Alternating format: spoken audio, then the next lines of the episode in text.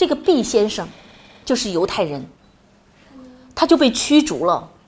驱逐之后，然后他就被关押起来，然后里面只有一个躺的一个地方，什么都没有，就被关在这样的一个地方。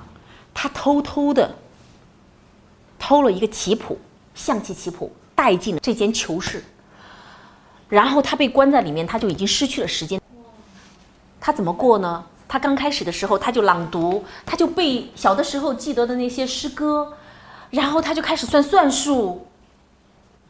到最后，他就开始背棋谱，他就把那那个棋谱啊，象棋棋谱翻来覆去的背了几千遍、上万遍，然后他就开始自己跟自己下棋，在脑子里面下棋，走一步，第一步是什么？然后对方他假设一个对手走第二步是什么？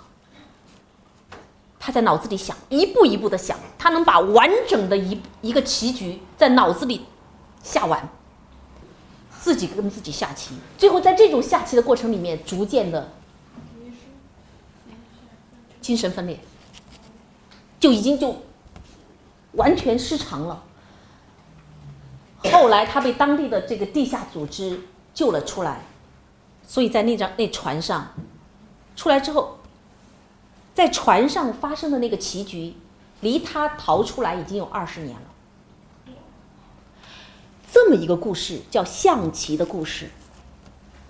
这是我在大学一年级的时候看到的。哇，我就想，这个叫茨威格的人能写出这个故事的人，他有多牛啊！然后我就开始去找茨威格写的所有的书。里面看到了很多非常精彩的故事，然后最后就看到了他的这本书《人类的群星闪耀时》，就是这本书。而我们课文里面的斯科特伟大的悲剧，就是选自这一本书。所以我为什么说我们先要认识茨威格这个人？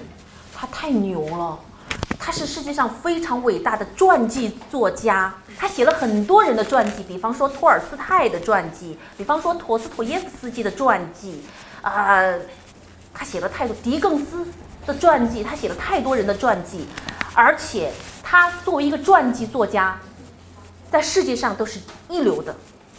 那这样的一本书里面呢？就写了人类历史上的非常多的那些伟大的瞬间，有的时候就是一瞬间，这个历史就改变了，就成了这样的一本书。而茨威格的命运其实跟刚才我说的那个毕先生有一点点相似哦。你们猜他是什么人？犹太人。回答正确，他就是在第二次世界大战的时候。被希特勒驱逐，他是奥地利人，被驱逐了之后，然后他就流浪在外面，先是流浪到英国，他失去了国籍，最后流浪到什么地方去了？巴西。你想，他从欧洲啊流浪到南美洲，在巴西，然后最终在他六十多岁的时候，他受不了这种离乡背井，离开祖国，然后他的祖国，他的欧洲，已经被。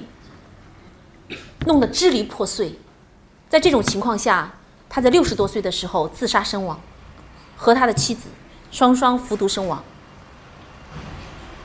但是，这样的一个人不是一个弱者，他不是因为懦弱，他是因为自己的理想、自己的梦碎了，他做了这样的选择。所以我们在他以前的作品里面，在他比方说像这样一本书里面。我们看到的都是充满了理想主义、充满了激情的、充满了人类的勇气和坚持的光辉的这样的一些人。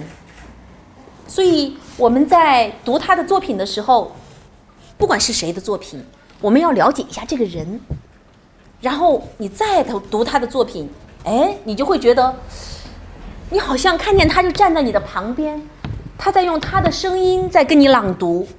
你再读的时候就不一样了。